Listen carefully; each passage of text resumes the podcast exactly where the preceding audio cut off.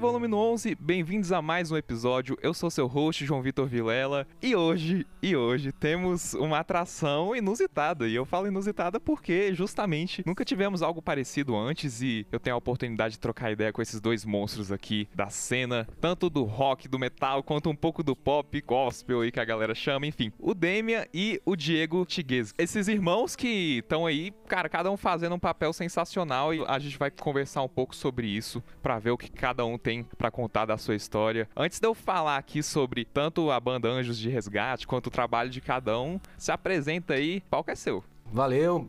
Prazer, João, tá falando com vocês aí, cara. Eu já tinha conhecido o seu trabalho. Aí quando eu escutei a primeira vez, falei, poxa, quero participar também, que esse moleque é muito gente boa, tem umas Oh, ideias legais sim. e tal. Então, prazer muito grande estar participando. Eu sou o Diego Tiguez, vocalista da banda Anjos de Resgate. Agora fala aí, Dê. Fala, João. Eu sou o Demian Tiguez, irmão do Diegão aqui. Um prazer falar com você aí. Sou da estrada mais do rock, antigo aí, dos anos 90 aí. Gravei com a banda Symbols, depois o Edu Falax foi pro Angra. Então aí, hoje também já tô no Anjos há 12 anos. E hoje tô com meu irmão. Fazem seis anos que meu irmão tá comigo aqui no Anjos de Resgate. Vamos bater um papo legal pra caramba aí. Vamos nessa, vamos nessa, com trilha sonora do Anjos, hein? E o meu carinho não supre tua dor, tua dor. Que nem você falou lá com o próprio Symbols, como que você começa a fazer um trabalho que é sério, só que com as pessoas que vai ver lá no começo não estão botando tanta fé, saca? Eu imagino que nessa época aí, do começo de vocês dois, na verdade, vocês criavam seus primeiros projetos e ficava talvez um pouco na incerteza se aquilo iria ter algum tipo de retorno que dá pra viver de música, digamos assim. E como é que foi essa história? Assim, teve alguns sinais que foram te mostrando que esse caminho ia fluir, assim, que ia dar certo? Alguns diferenciais? Conta aí. Pra mim foi muito legal. Eu era muito moleque. Eu tinha 16 anos quando eu entrei no Symbols. Fui chamado pelo Rodrigo Arjonas. E era um sonho. E desde molequinho eu sempre quis ser músico. Né? Meu pai luthier, guitarra em tudo que é lugar, violão. Então a gente não teve muita opção mesmo. Era tipo, a gente gostava demais. Vivia música. Eu sempre levei meio a sério esse lance de tocar. Até pelo lance do meu pai ser músico também. É complicado, né? No começo, banda de cover, você pega um que não quer ensaiar. Já no Symbols foi muito legal. Quando o Rodrigo me chamou, já foi tipo assim, ó, meu, a gente quer gravar um negócio sério, som autoral. E eu falei, caramba, eu tava esperando até uma banda de cover, porque eu era muito moleque. Aí eu falei, meu, vamos lá, vamos lá. Começamos, na verdade era ainda o Tito cantando, que o irmão do Edu, não era nem o Edu Falaschi que ia cantar no comecinho. E aí a gente entrou pra estúdio, já foi muito louco, eu nunca tinha gravado, né?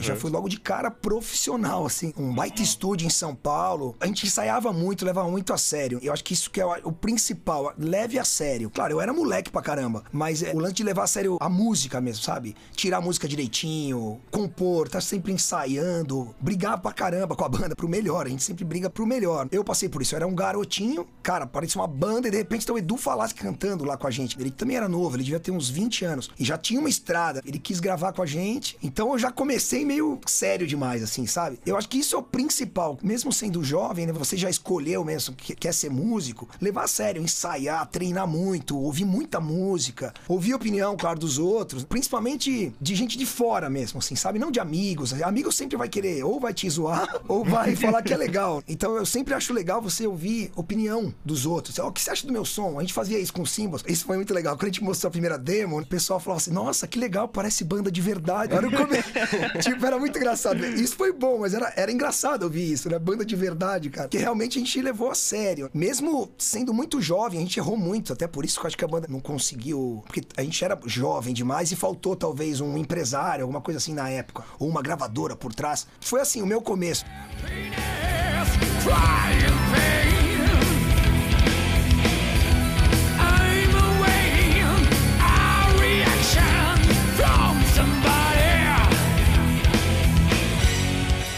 É, né, cara? No meu caso, assim, eu vejo que quando você tá começando, mano, tipo, tem duas coisas que você tem que primeiro equilibrar: a sua expectativa e também a expectativa dos outros, né? Da sua família. No nosso caso, né, meu e do meu irmão, a gente nunca teve esse problema com a família. A galera ficar pesando, falando, ah, você tem que fazer isso, você tem que fazer aquilo. Nunca teve esse problema porque a gente cresceu realmente no meio musical, no meio de artistas. Foi pra gente muito natural. E também tem o lado da nossa expectativa? Às vezes você quer que a coisa aconteça rápido e tal. Hoje em dia são mais os números de, de internet que dizem se você está dando certo ou não. Mas na época não tinha isso. É, A gente tinha a opinião das pessoas, a gente mostrava o som, como o D disse. E sempre vai ter quem não goste também, vai ter quem goste. E pra mim, né, velho, o importante é que você se sinta bem fazendo isso. E eu acho que o que levou a gente a continuar fazendo, até que as coisas começassem a acontecer, foi principalmente porque a gente se sentia bem fazendo aquilo, a gente acreditava naquilo e é algo que fazia bem pra gente. E quando você faz curtindo, cara, aos poucos você vai evoluindo, a coisa vai tomando forma e você acaba, às vezes, deixando pra lá também as opiniões negativas, tudo isso aí, porque é algo que te faz bem, algo que traz uma energia boa pra você. E pra gente sempre foi assim, né, D? O D teve essa coisa mais focada, assim, de estudar firme e bem aonde ele queria, mas no meu caso foi um pouco diferente. Eu, desde molequinho, eu sempre fui meio. A correria de, assim, de fuçar sozinho nos negócios e. Muito, moleque, muito. Eu, 11 anos. eu de gostava de mexer com gravação desde menino. A gente tinha um gravador de fita lá, eu tocava um tecladinho, eu comecei a fazer. Como eu disse, porque eu gostava. E diferente do D, assim, eu não tinha tanto foco do que eu queria. Porque o D sempre foi um músico de rock, de metal, ele já foi atrás dos músicos bons, gravou um disco. Eu tinha outra pegada. Todo tipo de banda que me chamavam, eu aceitava ir atrás, todo tipo de som que acontecia, assim. A minha caminhada foi mais voltada dessa forma. Mergulhar no rio da tua unção Ser instrumento vivo em tuas mãos E assim ser feliz Querendo ou não, vocês têm experiências ao mesmo tempo parecidas e diferentes. Parecidas por estar naquele mesmo lugar, crescendo junto, mas diferentes por cada um ter sua própria história de vida, o que é completamente normal. Um analisando o outro e talvez também retrospectiva da própria carreira. O que, que vocês sentem que faria diferente, assim? O que que passa pela cabeça de, cara, se eu tivesse feito isso, talvez eu não teria passado por tanta burrada, assim. Cara, então, ó, falando lá no começo mesmo, até assim, passei por várias bandas, vários estilos, inclusive quando entrei no Anjos, foi muito estranho pra galera, porque, meu, eu era do metalzão. Isso que é muito louco, eu fui tocar metal, mas eu sou guitarrista de hard rock mesmo, assim, sabe? Foi um, um choque enorme, porque, tipo, imagina, você vai pra uma banda pop, e, claro, o tema cristão, tal, um lance assim, que também tinha gente falando, ah, nossa, mas eu nem sabia que você era cristão. É, tipo assim, não tem muito a ver, você tá numa banda, você vai lá, ninguém me perguntava, se me perguntasse eu falaria. Porque, tipo, até isso é legal de falar, que a gente é cristão e a profissão é músico e por coincidência a gente tem uma banda cristã. É muito louco isso. Quando a gente fala de acreditar, a gente espera a crença do outro também na banda, sabe? Então, isso acho que é complicado. Então, hoje eu, vou por mim muito, assim, sabe? É legal estar com pessoas que estejam com a mesma cabeça. Isso eu digo até eu, mas quando eu era moleque, então, no começo, assim. E você vê que, às vezes, você, pô, será que é? Procure pessoas, eu acho que é isso. Todo mundo com a mesma cabeça, sabe? E não igual. Igual não tem como, mas com o mesmo foco. Saquei. Todo mundo querendo fazer. Não é, ah, vamos levar a sério como uma empresa. Não, não é isso. É fazendo, curtindo, né? Porque o legal da música é, é arte. Não tem coisa mais legal. Eu não troco por nada. Não é só a parte financeira. É o que a gente mais gosta, cara. Eu adoro. Por mim, eu toco guitarra o dia inteiro. Gosto demais disso. Então, acho que o principal é isso. Quem quer ter uma banda, procure pessoas com pelo menos a ideia da banda parecida. Igual não vai ter, porque é bom ter pessoa diferente na banda também. Eu, isso acho muito legal. Pessoa que brigue com você, fala, pô, não é por esse lado, vamos por esse. Até porque às vezes aparece uma oportunidade pra esse seu amigo que tá com o mesmo foco antes do que aparecer pra você ou vice-versa, e um vai puxando o outro quando tá todo mundo nesse mesmo círculo, nesse mesmo barco. Exatamente, cara. Porque o diferente é legal, cara. Eu e meu irmão, por exemplo, a gente briga muito, cara. A gente é bem diferente. E é legal, porque ele fala, às vezes a gente briga, eu não concordo, ele não concorda, mas depois a gente você vai pensando, fala, pô, igual que ele me falou. É legal ouvir. Você fala, caramba, o meu jeito é legal, mas o do cara, putz, é melhor. Caramba, que legal. Vamos ter que fazer isso. Nossa Senhora, Mãe pura e eterna, Mãe de Nazaré. Mãe de Cristo e pela graça. Talvez falando também como um guitarrista, e acho que isso é muito comum, assim, vários guitarristas que crescem ouvindo essas inspirações, assim, dos caras que tocam, assim, limpinhos, bonitinhos, tem aquela expressão quase que sobre-humana, uma coisa que é difícil explicar pra quem não toca guitarra, porque os caras são guitar heroes mesmo pra gente. E aí, quando você começa a ver as coisas, nem que seja um pouquinho aqui, pouquinho ali, assim, desalinhando, já fica maluco. Isso também acho que era uma boa mudança. Às vezes não se apegar tanto nesses detalhes, tá ligado? Eu me apego muito, às vezes. Às vezes você não faz. Tá com um negócio pro. Ah, meu, não tá tão bom, não vou colocar. Claro, sempre buscando o melhor, mas eu seria um pouco menos também nisso. Boa você falar isso, porque a gente é guitarrista artista, cara, é chato. E é engraçado, cara, porque é massa falar desse equilíbrio, porque tem muita gente que não tem foco algum e chegar no cara e falar, pô, se você realmente quer isso, perceba que você tem que tirar as músicas bonitinho, chegar no ensaio na hora, algumas coisas assim que você citou. E a mesma coisa o oposto. Se você é um cara tão focado, mas tão focado que você tá olhando nos detalhes que são praticamente insignificantes no big picture, que a galera chama, assim, naquele grande esquema, a sua banda vai lançar seu primeiro trabalho, seu primeiro CD, seu primeiro single e você tá se preocupando com uma coisa que vai vir lá na frente, só que você tá preocupando isso hoje, não faz muito sentido. Tentam em vão me convencer com frases que eu sei de cor, que gritam sem nada me dizer.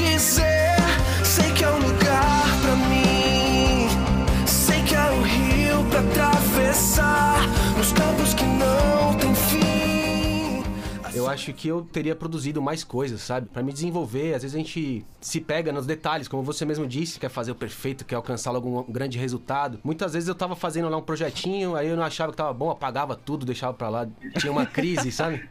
Nossa, ele apagou um disco uma vez inteiro. Eu tive até umas 10 músicas. E hoje em dia é um pouco mais simples para as pessoas Sério, entenderem isso, né, Ele velho? perdeu. Tipo, Não, sério. Quase bati nele. a gente é mais incentivado a fazer as coisas vendo os outros fazendo. Na época, quem fazia, meu, era muito guerreiro mesmo. É verdade, cara. Até pela falta de recursos. Sei lá, eu perdi bastante tempo. Não que eu não goste, até hoje eu gosto, mas jogando videogame, jogando FIFA, eu jogava The Sims, mano. Porra, eu, eu evoluía lá meu personagemzinho do jogo, mas não tava cuidando da minha vida, sabe? Assim, é... É, cara, e sabe o que que eu acho massa falar sobre essas coisas, assim? Tipo, entretenimento, independente se for videogame, televisão. Cara, todo mundo precisa de níveis diferentes, mas todo mundo precisa de entretenimento. Mas quando você for parar pra jogar um videogame, meio que jogar com o propósito de descansar, de ficar tranquilo, pra você relaxar a cabeça pra depois fazer algo com seu foco 100%. Me identifico com você nesse sentido, de tipo assim, quando eu olho pra trás, às vezes eu vejo o tanto tempo que eu passei jogando videogame, por exemplo, eu fico tipo, cara, tinha algumas vezes que eu jogava e eu nem me divertia, saca? Eu ficava tipo, o que, que eu tô fazendo nisso aqui, saca? Eles fazem de um jeito que te prende ali também, né, meu? Eu fiquei rico no FIFA É. lá com os coins e tava pobre na vida real. Às vezes é só a força do hábito, saca? Você tá tão acostumado de ligar o console, pegar o controle, ah, joga, joga, joga, que quando você vê, acabou seu dia, é um passatempo, né? passa tempo. É, no meu caso, eu parei de jogar porque eu, eu tive um filho e meu filho que joga e não deixa eu jogar. Ele vai jogar FIFA, eu quero jogar. Eu também adoro, cara. Lembra como a gente jogava, Di? Verdade, A gente cara, juntava, os- a gente jogava mais do que fazia música. Símbolo tinha campe- campeonato de Winning Su- Eleven, né? É, e, e Superstar Soccer, cara. Era muito legal. Até hoje os caras, eu adoro videogame. Mas tentar essa mescla é bom, porque a gente tá falando isso e quando a Voltando gente se equilíbrio, junta... né? No equilíbrio, né? Fala aí, Di, quando a gente se junta aqui, bicho, o game supera a música. Então a gente precisa parar de ser tão viciado. Porque é muito bom, né, cara? Você passa ali oito horas jogando. Você imagina se fosse oito horas produzindo. A pausa do entretenimento, digamos assim, acho que é uma coisa legal, mas feito com muita moderação. Que nem você falou essa coisa da arte ser uma coisa tão divertida, tão livre, acaba que nossa rotina também acaba sendo muito livre. A gente não tem que acordar a tal horário, praticar de tal hora até tal hora, aí tem uma pausa ali, outra. Não, você pode fazer tudo quando você quiser. E essa é a melhor e a pior parte aí, porque se você não souber usar isso bem, pode ter certeza que você não vai pra frente no seu instrumento, na sua carreira. Agora, se você usar bem, pode ter certeza que você se destaca, porque, porque tem 99,9% das pessoas não fazendo isso direito.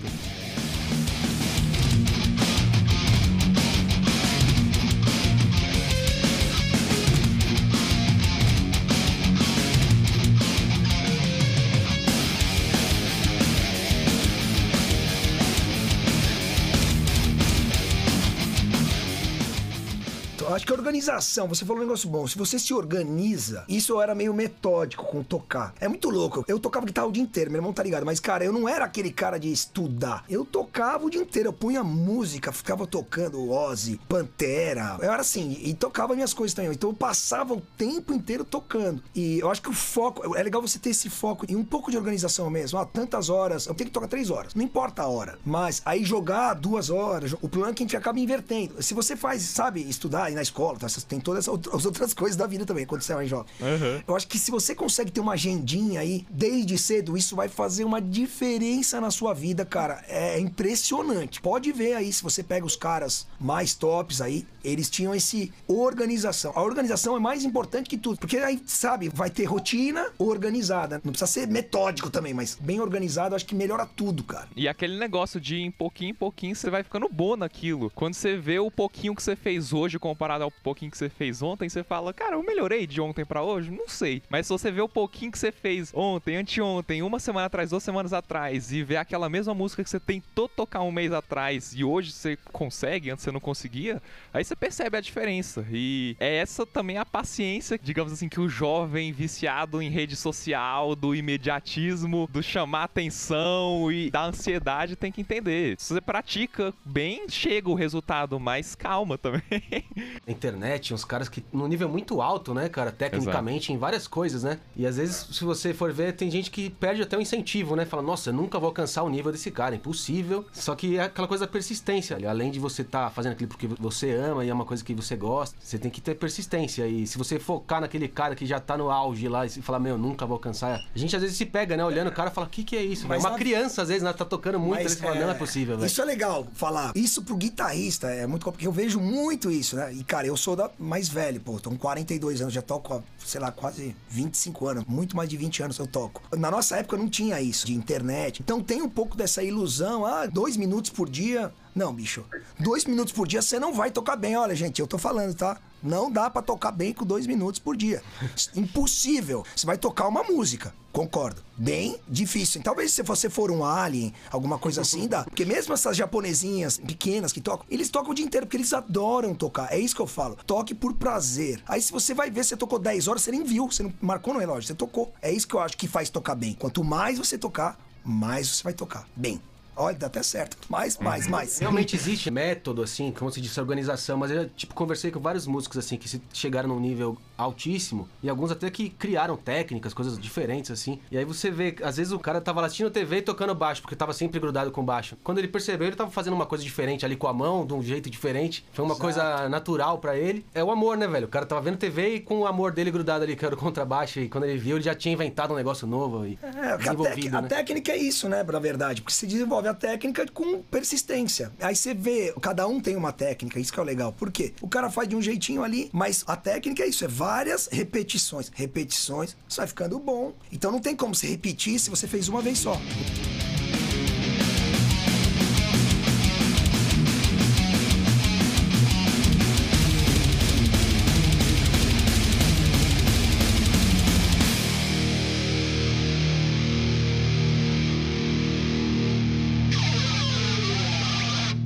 Vez que eu perguntei pro Serginho Carvalho, que é um baixista de altíssimo nível, né? Sensacional. Nossa. E aí eu perguntei como ele fazia a técnica do double thumb, né? Que é aquela que usa o dedão pra eslepar pra cima e pra baixo. Uhum. Aí ele mostrou ele fazendo, aí tipo, ele falou, cara, mas é o seguinte, mano, olha pro seu dedão. Seu dedão é diferente do meu, velho. Então você tem que fazer do seu jeito que funciona de acordo com a sua mão, com o seu dedão. Né? Tipo, apesar de ter, às vezes, uma fórmula de desenvolver uma técnica, Exato. você tem que se adaptar também. E isso é com estudo também, estando grudado ali também, né? Prática, né? Estudo estudo, prática, tempo. Fique tempo com o seu instrumento. Passa um tempão com ele, você vai ver. É igual jogar videogame, gente.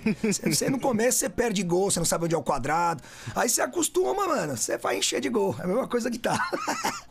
Ou qualquer instrumento, né? Qualquer instrumento. Exato. E aí que nem com um controle que depois de um tempo você nem precisa mais olhar pro controle para saber onde tá cada botão, você nem precisa mais olhar pro instrumento para saber tal coisa. Assim, tem gente que leva isso para níveis absurdos. Mas isso aí é muito legal. O que eu acho que foi legal da tecnologia, eu vejo a molecada hoje, a tecnologia é muito mais legal. Hoje, realmente, você não precisa do tempo que eu perdi. Eu perdi muito tempo. Eu tinha que ficar descobrindo. Hoje, se você pega um professor nível hard mesmo, cara bom mesmo, aí você vai lá, ele vai te passar algumas coisas e você vai ter como estudar com esse monte de tecnologia. É tipo fase, é que nem você passar de fase. Ó, oh, passei de fase. Então, por isso que tem muita gente boa jovem hoje também. Porque o cara consegue em três horas o que eu precisava de 10. Isso eu, realmente concordo. Não em minutos, mas em horas, sim. Reduziu muito. Foi o que o Diego falou. O cara entendeu a mecânica, tá ali, cara, e vê uma novela, já tá tocando diferente. Porque tem os games, esses lances dos games de instrumento, eu digo, games musicais. Meu, é impressionante como é rápido a absorção pra molecada. E você falou também sobre esses caras que são super técnicos. Na minha mente, assim, eu sempre observei. O, o virtuosismo, cara, é uma coisa sensacional de você admirar, de você ver. Existe até uma cultura de cultuar realmente o virtuosismo. E eu acho que, sim, virtuosismo vem de virtude. Focar numa coisa, tipo, isso é bom. Ele é bom nisso. Impressionar, de você ter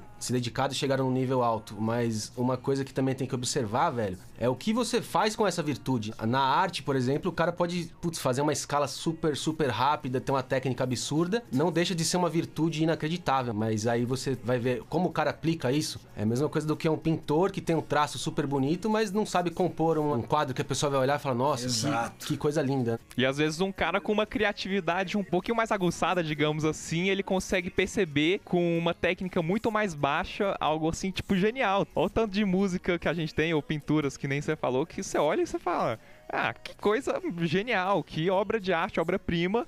Só que quando você vai ver os técnicos, os coaches, assim, dos caras que vão analisar, ah, tal cara é bom guitarrista, tal cara é bom cantor, é bom não sei o quê. Os caras descem o pau, falam, ah, não, a técnica dele não é tão boa e foca só nessa parte. Pô, a técnica do cara é boa, o cara toca perfeitinho, ele é um dos melhores do mundo no instrumento. Ele não tá nem aí pra isso, ele fez algo sensacional com o pouco que ele teve.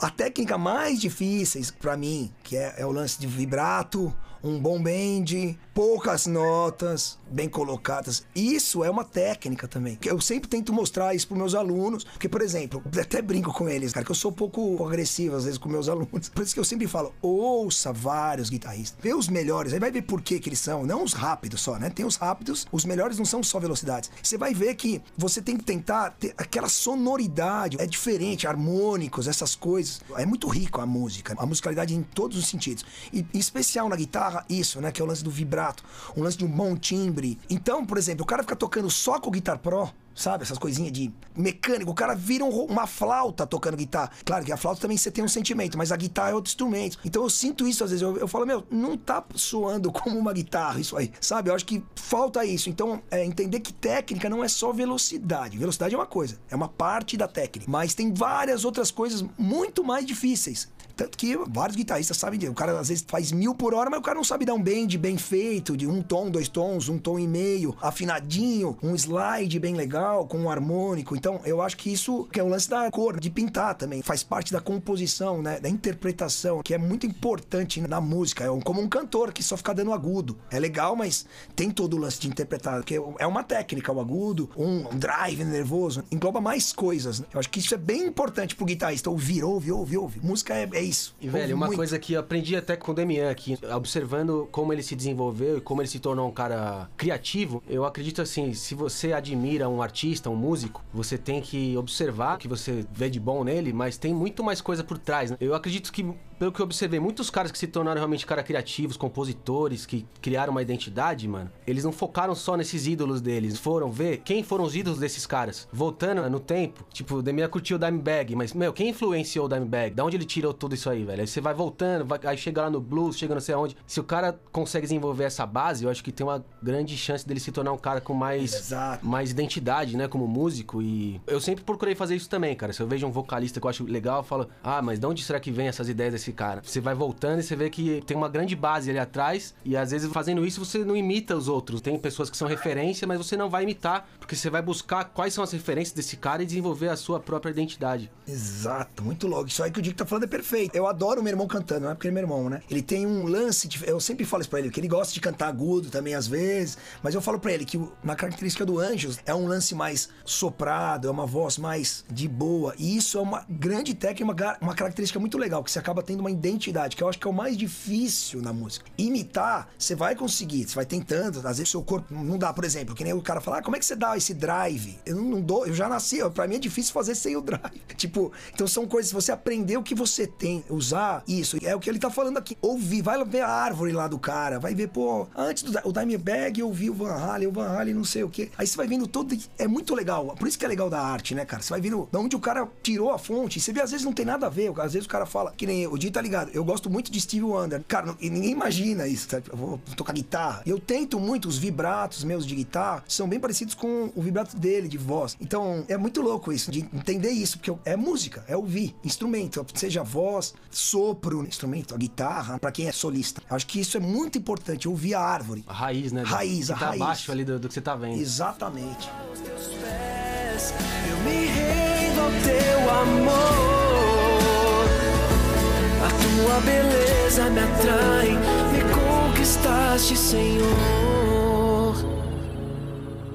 E essa conexão que você fez é interessante porque é tão fácil imitar que você pode pegar um exemplo simples, digamos assim, como colocar simples entre aspas, em termos de facilidade de executar. Sei lá, algo do Kurt Cobain. Quantas pessoas já fizeram cover de Smells Like Teen Spirit? Milhares, se não milhões. Quantas pessoas compuseram Smells Like Teen Spirit? Uma, duas, três, aquele grupinho ali. Você pode ir até pro extremo dos caras mais técnicos. Você pega um guitarrista super virtuoso, ah, o tanto de gente que tá tocando Angra aí. Centenas, milhares. Só que quantas pessoas compuseram Angra? A galera do Angra. Então a gente começa a ter uma perspectiva, assim, depois que passa daquela fase inicial de aprender a tocar um instrumento razoavelmente bem. Que, sei lá, você vai compor quando você nem sabe tocar um instrumento, é legal, mas você não toca o instrumento bem, não vai soar muito legal. Agora, depois que você chega nesse certo nível amador, você tem que parar de olhar pro lado e ver o que, que é mais importante. Pô, eu não quero começar a me destacar nisso aqui pra ser eu, não ser uma necessariamente, assim, das minhas influências, ser um pouquinho mais eu, assim. Sabe o que eu acho que é o principal? Eu que o Di também pensa como eu nessa parte. A música, a arte, não é uma competição. Eu pego muita molecada de aluno, principalmente. Meu, quem que é melhor? Pô, quem é o melhor? Meu, não, meu é, é, não existe isso, cara. A não ser que seja um campeonato de bandas. Aí o cara ganhou o melhor. Beleza, ele ganhou o melhor. E mesmo assim, pro público, às É vezes, mesmo não for, pode ser que não seja. Então é, é muito louco isso. Comparar, competir. Quando a música vira competição, já não tem mais graça, cara. A gente escuta de tudo mesmo, cara. Eu sou muito eclético. Claro que eu tenho preferência. Eu adoro os grunge, tá ligado? Eu era da época, né, meu? Então, cara, eu, eu gostava de Nirvana pra caramba. Adoro Red Hot Chili Peppers. Adoro Soundgarden. E tem muito disso no meu som. Alice in Chains nem se fala. Então, tipo, é muito legal, porque daí você vai ouvir meu som, você vai, caramba, olha, ele fa... tem mesmo o quê? Por quê? Porque ou tem, ó, tem influência de ouvir, de ouvir o blues mesmo. Então, eu acho que a influência é disso, de ficar ouvindo várias coisas. E às vezes o cara nem sabe. O mesmo meu irmão, meu irmão tem uns gostos muito loucos. Meu irmão só ouve soul. Fala aí, Dilson, os que você ouve. Caramba, velho. eu Groove sou- pra caramba. Eu sou bem eclético, assim, até demais. assim. Desde moleque, eu escuto de tudo e Moleque. às vezes eu vejo uma qualidade, assim, que pode me acrescentar alguma coisa em algo que teoricamente não teria, sabe? Algo de bom se você olhar direito. Você deu até um exemplo, né? Nirvana é uma banda que a gente tava falando sobre técnica, né? Uma banda que tecnicamente não é uma banda que se destaca tecnicamente, mas se você for ver, velho, eles tinham identidade, que é uma coisa também que a gente tava tratando. Principal. Mas quando você pega caras assim que conseguiram ao longo do tempo manter o som deles, continuar tocando depois de anos, isso aí já chega num nível que, tipo, não tem nem como você falar mal daquilo, porque, cara, foi além de moda, foi além de várias coisas. Que eu acho que o que testa se o negócio era uma modinha ou não é o tempo. Passa o tempo, tá tocando na rádio ainda e a galera admira, escuta o negócio e é atemporal. Isso quer dizer que não era moda. Tem que valorizar demais esses artistas aí que ficaram.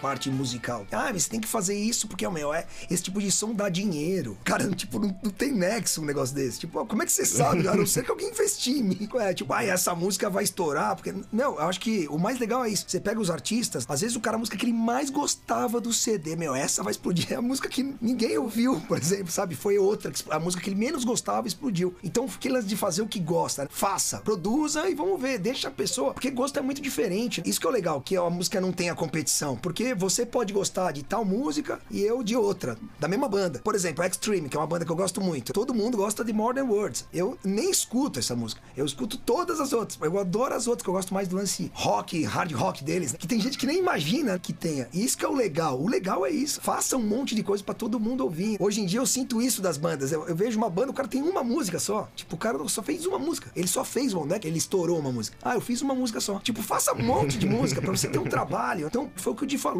Produz. Depois vê se dá certo ou não. Quantas bandas, a música mais famosa foi depois, cara. Uma música que já tava gravada lá. Ele, ah, vamos fazer de novo essa aqui que eu acho que pode e dar certo, sabe? E aí você tira esse peso, essa responsabilidade de ter que fazer com que tudo conquiste o público, de que tudo seja seu maior sucesso. São, sei lá, vai ver a última coisa que você lançou não foi a melhor. Tiveram algumas coisas anteriores que foram melhores, mas não sei se vocês já leram ou já ouviram falar de um livro que sempre que eu tenho a oportunidade de citar ele, eu faço questão de falar que é aquele A Guerra da Arte do Steven Pressfield. Cara, ele fala um pouco disso assim, de que todo mundo que foram os grandes ou que são os grandes eram pessoas que de uma forma rotineira, corriqueira, todo dia ou quase todo dia teria que acontecer um apocalipse quase pra pessoa não sentar a bunda na cadeira e fazer aquilo que ela tem como missão quase que de vida pra ser o melhor e se superar e se realizar, sabe? Mas uma das maiores artes é na música. O compositor, ele tem que ser um cara que senta todo dia pra compor e se ficou bom ou não, tipo, tanto faz. Você não vai se culpar por causa disso, mas eventualmente alguma coisa boa vem, porque aí você vê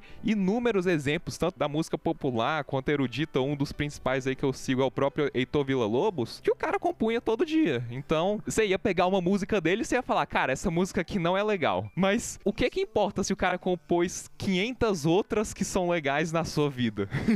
Então, é aquilo que a gente falou de ser, né? De levar a sério. Cara, você quer ser compositor? Compõe. Você quer tocar? Toca. Não fica, ai, eu vou fazer uma. É, Você falou, faça uma música. Se você gostou, já é uma. Eu gostava muito do Red Hot Chili Peppers, que eles falavam, meu, eu fiz essa música porque eu gosto. Tipo, se você não gostou, não escuta. E ele tem umas músicas E é muito louco, ele bizarras, tem umas né? músicas muito. Eu acho muito legal isso. É, eu adorava as entrevistas dos caras, porque os caras eles curtiam demais o que estavam fazendo. E faziam bem feito, tá? Eles eram muito loucos, mas era muito bem feito. Do jeito deles. Você pode não gostar. Foi o que você falou, tem uma que você não gosta, mas eu, caramba, eu adoro aquela. É isso, é lance. Compõe, não para. Vamos produzir. Quanto mais você produzir, vai pondo. Ainda mais hoje que, meu, dá pra você produzir música de um minuto. Você pode fazer no Instagram aí, coisinha pequena. Antigamente eu sou do progressivo, eu gosto de música de 10 minutos. Não tem mais quase isso, né? Que é tudo música de 2 minutos, 3. E até nos caras que mais se pagam de doidão, de maluco, de viver a vida adoidado, tem um nível de comprometimento, de organização, esse tipo de coisa que a gente tava falando antes. Em um nível ou em outro, ele sentou pra estudar, consciente ou não de que ele tava estudando, ele tava estudando aquilo que ele fez que eventualmente virou algo incrível. Exatamente. E alguns desses caras até às vezes são personagens. A maioria não, mas um exemplo do Bono, por exemplo, do YouTube, se você observar o começo da carreira dele, ele era um cara mais tímido, mais quieto. E ele mesmo já falou em entrevista que teve um momento que ele falou: "Não, cara, agora eu vou criar um personagem aqui que é um cara diferente, com uma atitude diferente, que vai ser o Bono mesmo, que é o artista que eu quero ser". E você vê às vezes os caras fazem um estilão, apesar de que hoje em dia se você for ver, cara, aquele tipo de rockstar, cara, que era um cara meio arrogante, que na época era uma coisa meio padrão, tipo aquele jeito do rockstar, "Ah, eu sou superior. Isso é uma coisa que já não existe mais, porque eu acho que não cola muito bem mais hoje em dia. Eu Acho que ficou pro funk isso. Exato, essa atitude hoje em dia tá com a galera do funk, do rap, do sertanejo. Eu faço o que eu quero, eu penso o que eu penso, e aí é por isso que as pessoas se inspiram em mim e ficou pra essa galera, cara. Rock hoje tá a galera. É, os Verdade, caras é, têm medo hoje. Tá Tomando mais... cuidado, né? É, mas eu acho que então, são os dois, né? Porque você pode ser. Eu acho que o, o Di falou um negócio muito legal. Você querer ser um personagem, às vezes é bom, porque tem a parte artística. Você vai conhecer, às vezes, um artista, e. Por isso que é até ruim, às vezes, você conhecer algum artista, você pode se decepcionar. Porque o cara, meu, ele é artista e ele pode estar num momento ruim. É complicado esse lance de ser artista metido, né? Que era o rock. O rockstar tinha isso. E passaram pros caras. Que foi o que o Diego falou, que tem esse lado também hoje. Eu acho que talvez por isso também. Que hoje o funk tem muito jovem, é muita molecada. E tá faltando as bandas de rock de moleque. Talvez por isso que tá tão assim, que não tem. Os caras já tá mais velho, já tem um certo medo. Quando você é jovem, você tem que mesmo. Você vai, fala besteira, depois você se Também a, arrepende. a mentalidade mudou muito, Mudou. né? Até a realidade, né? Nessa época, por exemplo, o cara era um grande de um talento, velho. Ele dependia muito de alguém acreditar nele e colocar ele dentro daquela estrutura de uma gravadora. E aí era certo que ia acontecer a coisa. né? Hoje em dia, meu, já é bem mais complexo. Com as redes sociais, a pessoa te conhece mais a fundo. É legal você mostrar quem você é e a pessoa se identifica. Quer que o cara dê certo. Tipo, o cara posta lá uma propaganda a galera, meu, vou compartilhar a propaganda porque tá dando grana pro cara, vou ajudar ele, que eu gosto dele. Por isso também explica um pouco o jeito dos caras antigamente. O cara tava, ó, vou fazer meu som aqui, tem um amparo lá em cima e vou fazer o que eu quiser da minha vida, vou ganhar minha grana. Entrava dentro dessa estrutura se ia acontecer. E uma coisa também muito louca que você falou sobre os funkeiros, velho. Antigamente a galera se inspirava nos ídolos. Eram os caras, meu, é meu Deus, olha aquele cara, nunca vou atingir aquilo. E hoje em dia a galera mudou muito isso aí. O ídolo é um cara igual ao cara que curte o som, é um cara simples, um molequinho de boné. E o cara acredita, meu, eu vou fazer igual ele, mano. Não precisa nem fazer muito. né? Isso é legal, porque aí você pode viver o sonho, cara. Que é o que tá faltando, né? Porque, na verdade, eu peguei essa época a mais. Você também, você é cabeludo, você é jovem, hein? E leva isso. Mas a gente queria ser igual, cara. Eu queria ser igual o guitarrista que eu via lá. É que mudou um pouco isso, porque eu tinha muito, né? no rock, sim, principalmente. O lance do cara ter um visual que eu ainda acho legal. Acho que você tem que ter um lado artístico. Mas tem o um lado simples também, né? Hoje tem quantas bandas aí que eu vejo, caramba, o cara mó, é legal. Tem esse lado. Hoje tem muito disso. Antigamente não daria certo. E acabou indo pro lado do funk mesmo, do rap, que eu acho legal até. Eu não curto tanto o estilo musical, mas a atitude dos caras é, é legal isso, né? Porque você acaba fazendo o cara ter sonho, porque o cara sonha, né? Cada um na sua, né? Isso aí eu acho que teve vários momentos da música aí que surgiu esses movimentos. Por exemplo, o, o punk rock era isso. Tinha uma galera lá que, tipo, tocava muito, e a molecada, tipo, ah, legal. Mas aí o cara não conseguia fazer parte daquilo, e quando surgiu o punk, né? Cara, nossa, isso aqui eu vou conseguir tocar, velho. Vou montar minha banda amanhã, pegar os caras que mal sabem tocar, a gente vai curtir, fazer um som e aí vai ter gente que vai gostar também. É, tipo, você também pode fazer. São movimentos, né, que vão acontecendo. É, isso faz parte, são ciclos, né? Eu já vi uma vez, eu não lembro quem que falou, mas é. A música é legal, é isso, que tem um ciclo. É um ciclo. Depois volta. É que o rock agora deu uma desfocada, mas ainda tem muito, né? Tanto que você vê, qualquer show de rock aí, de bandas grandes, tá sempre lotado, porque tá aí. Costumam falar que fã de rock é igual rato, bicho. Ele sai do esgoto, de repente tá lotado onde tá tocando rock. Isso aí mostra que não é moda, né? É, então é isso que eu acho que é legal também. Né? E por isso que eu gosto tanto das bandas antigas que eu tava falando. O cara não tem uma música, cara. Quantos discos deram errado, os caras deram outro. Eu acho que isso que é legal. Eu sendo músico, porque dá muita vontade de desistir, ainda mais sendo no, Brasil, no momento que tá. Vontade não. Fala aí, a gente tem direto, mas não quero mais, cara. Vou ver como é que a gente vai fazer. E a arte, o tanto que a gente gosta e o respeito aos caras que curtem o nosso trabalho, a gente. Não, vamos fazer. Vamos, vamos fazer mais uma música. De repente vem uma ideia, ouve uma música de alguém. Hoje mesmo ouvi uma música de um cara e falei, pô, falei com ele, tô com uma ideia muito louca, porque mudou, precisava daquela música. Então, cara, eu vou tornar a dizer, vamos parar e criar, vamos criar, vamos pôr. Você quer que o rock funcione? Primeiro, consuma rock, que é roqueiro. Se você, ah, pô, não tem mais rock, você não consome rock aí, novo, como é que vai ter? Vai parar. Os caras morrem, né? Os caras estão ficando velhos. pô.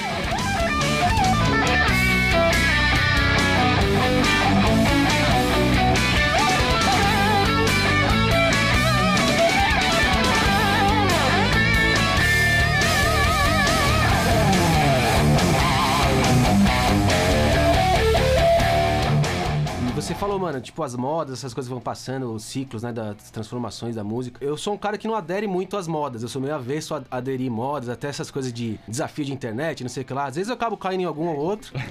Mas, cara, isso aí faz parte Essas também, né, também Até saco. esses estilos de música que surgiram, que não perduraram ao longo da história, mas eu acho que eles também tiveram uma contribuição né? numa mudança estética, numa nova mentalidade, um pensamento que vai melhorando com o tempo. Tem coisa que você ouve e fala, mano, realmente isso aqui daqui 10 anos, com certeza ninguém vai querer saber disso aqui, porque você escuta e fala, isso aqui não tem nada, não é bonito, não é uma coisa que tá retratando algo útil. Você não acredita no que a pessoa tá fazendo. É, então, mas isso é muito legal. Não importa o estilo. Os principais são muito verdadeiros. Por mais que a gente não saiba, pode ser que seja uma mentira, mas eles passam muita verdade. Por isso que a galera fica louco, cara. Pô, eu quero ser 5 meu, que louco. Todos esses tops. Eu tava lembrando a conversa que a gente tem uma convivência com os caras do Dr. Sim. E o Ivan Buzik é um cara muito figura, né? E ele tava retratando quando surgiu o grunge, cara. Ele viveu tudo isso. E ele falou, cara, tava rolando aquele movimento, né? O hard rock, depois veio o glam rock. E aí começou aquele negócio, os caras se vestiam de mulher, e aquela coisa do batom, as roupas de oncinha, não sei o que lá. E o negócio andando. Aí chegou no ponto que ele falou, caramba, né, os caras já estão exagerando, né, velho? E aí, tipo, alguém captou aquilo e falou, não, mano, agora chegou a hora de uma coisa nova. Surgiu um maluco lá sujão, com a roupa toda podre, mal vestido, né? Fazendo o som dele. E a galera, tipo, realmente, tava saturado aquele negócio já, É cara. o ciclo. Aí, meu, desceu tudo de novo. Agora é podridão, é o cara fedido. e veio um novo ciclo, né, cara? Vai- isso que é o legal, é indo e voltando. O legal é que sempre tá. Por isso que eu tô te falando, dificilmente. Eu acho que eu vi uma vez o Kiko falando que o rock nunca morreu, nenhum estilo morre. Ele dá um tempo, se recicla e volta. Lembra quando saiu o New Metal, cara? Nossa, eu não acreditava, misturando, viu aquele Linkin Park. Eu falei, caramba, coisa louca. Eu ainda gostei, tá ligado? Tinha gente que eu acho que eu acho- virava, cara, coisa horrível. Misturando um rap com um rock. Cara, hoje tem um monte de banda que faz isso. Aerosmith também, quando fez o Walk This Way lá, quem imaginaria um rock com os MC? E já começou ali, né, cara? E nessa época, quem impunha meio que esses movimentos eram as gravadoras, mas e o que era baseado era nas vendas, né, mano? Não tá vendendo, então vamos mudar isso aqui. Hoje em dia, cara, os caras estudam o mercado, não sei o que, é é um pouco mais preocupante, né? Porque esses caras que estão em alta, eles vão surfando nessas tendências, eles já veem que não tá rolando, eles mesmos já criam uma outra, mas mesmo assim eles não conseguem, né, velho? Quem manda no negócio é o povo mesmo, né? O povo que diz o que, que eles querem ouvir, o que não quer. Isso que é o bom, né? Por isso que é legal você ter o seu público. Hoje, com esses mídias digitais aí, tá nas plataformas, você ouve o que você quer, você descobre coisa nova. Então, por exemplo, no meu eu só escuto o que eu quero. Isso é o melhor, cara. Na minha época eu tinha que ouvir o rádio. Meu, você tinha que ficar esperando a música, cara. Imagine, não passava, o dia inteiro não tinha. Pra gravar no tape que a gente pirateava. Aí, por exemplo, eu ouvia muito 89. Aí você tava gravando lá no tape, aí no meio da música, 89, a rádio rock. Acabou sua música. Tinha um cara falando. Então hoje não tem mais isso. Você entra aí no Spotify, ouve o que você quiser, cara. Meu, eu fico louco nisso aí, cara. Eu descobri um monte de banda que eu nem imaginava que tinha. Só pelo estilo, né? Que eles vão te mandando ali. Isso é muito legal, cara. Antes tivesse isso quando eu tinha uns 15 anos. Aí eu, nossa, eu não fazia mais nada. Acho que nem o game ia jogar. e, cara, é massa isso que quando você conquista seu público, você não depende nunca mais de modinha, né? Tipo, se a modinha tá aí ou se ela não tá, tô nem aí porque você já conquistou teu público. E acho que o próprio Anjos tem muito disso, né? Exato, exato. A gente até tenta dar uma reciclada, alguma coisinha de estilo, né, de, mas mantém aquela essência que a gente como é uma banda pop, o estilo, né, um pop rock assim, um pouco de country. A gente sempre vai nessa vertente com algum elemento do que tá na moda assim, bem pouco. É, os que a gente se identifica, na real. É, a gente não vai fazer uma é. coisa que a gente acha uma porcaria só porque tá na moda, né? É, exato. Tem coisas que estão na moda que a gente vê valor e quer agregar no nosso som também, né? Isso é muito legal. Em, em tudo. Várias bandas têm feito isso. Eu fui ver o, o Bon Jovi lá, tava ouvindo uma música nova dele lá. Caramba, era muito legal. E tava meio moderno, assim. Ele cantando grave. Achei legal pra caramba. Porque o pessoal reclama muito, né? Nossa, ele tá cantando mal, eu vejo isso. E o cara, pô, ninguém entende. O cara tá. Ele tá mais velho, né, gente? Não tem como ele cantar quando ele tinha 20. O cara tem 60. Quem faz isso é só o Steven Tyler. né? É, só ele. Steven Tyler é o cara, bicho. E o Bruce, o Bruce também, ele dá uns, às vezes dá umas falhas. voz O não Bruce tem que ser um cara. Mas os caras vão se reciclando também, isso que é legal. Pra manter a essência. sempre amigo, sim, se Deus quiser.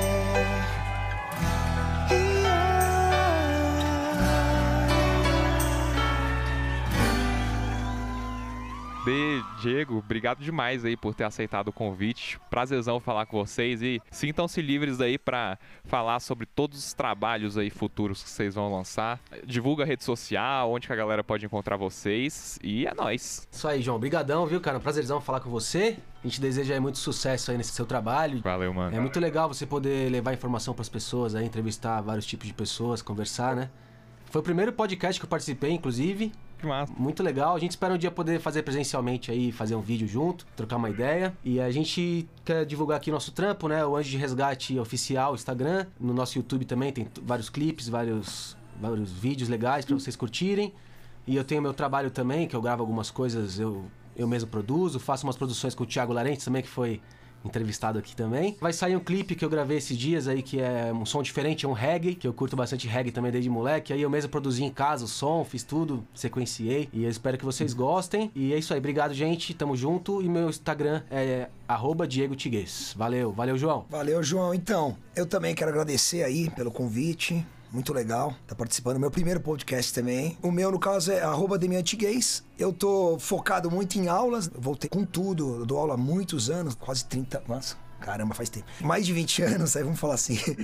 Mais de 20 anos dando aula. Vou lançar esse ano aí um curso também de aula, tocando, falando bem do jeito que eu estudo, do jeito que eu penso sobre música. Tô voltando com o meu projeto instrumental, que eu tenho um projeto instrumental que eu gravei em 2015. Vários artistas, do rock principalmente, meu irmão também. Teve André Buzik, Ivan Buzik, e Eduardo Anu e Dr. Sim. Teve o Luiz Mariucci, Xamã, ex-Angra também. Vixe, teve muita gente. O Serginho Carvalho, meus irmãos. É um disco bem legal, instrumental. O Faces, o disco dos Symbols, que eu comigo cantando, né? Foi a época que o Edu saiu, a gente fez um disco, mais um disco de estúdio. Eu vou colocar esse ano, certeza, que eu tô devendo. Ah, lembrando também, João, a gente tem um trabalho com a família também, que é legal pra Ah, é? galera curtir, que é arroba família Tiguez, que é eu, D, meu irmão, meu pai, minha mãe, a gente Família um som. toda. A gente gravou uma música com o Sérgio Reis aí, tá vendo como a gente é eclético? Sertanejo raiz aí. É, vocês pegaram o grupo de WhatsApp da família e transformaram no Instagram da família. é, exatamente. é. Pô, mas massa demais. Vocês também podem me seguir lá no meu Instagram, arroba jvrvilela, jvrvilela. Acessar o site do Volume 11, volume11.com. A gente fica por aqui. Grande abraço. Abraço. Falou. Falou. Tchau, tchau. Yeah. Esse episódio foi editado por mim, João Vitor Vilela, e até a próxima. precisar. Dou minha vida pra lhe resgatar. Esse é o desejo de Deus, de Deus. De hoje em diante, o seu anjo sou eu.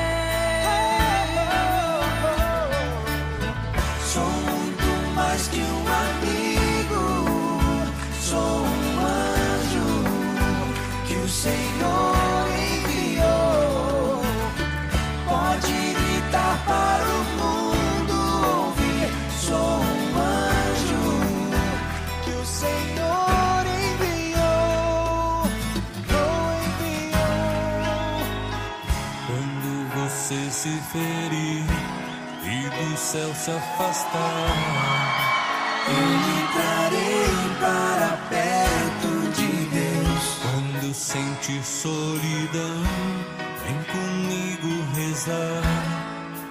Eu levarei suas preces a Deus.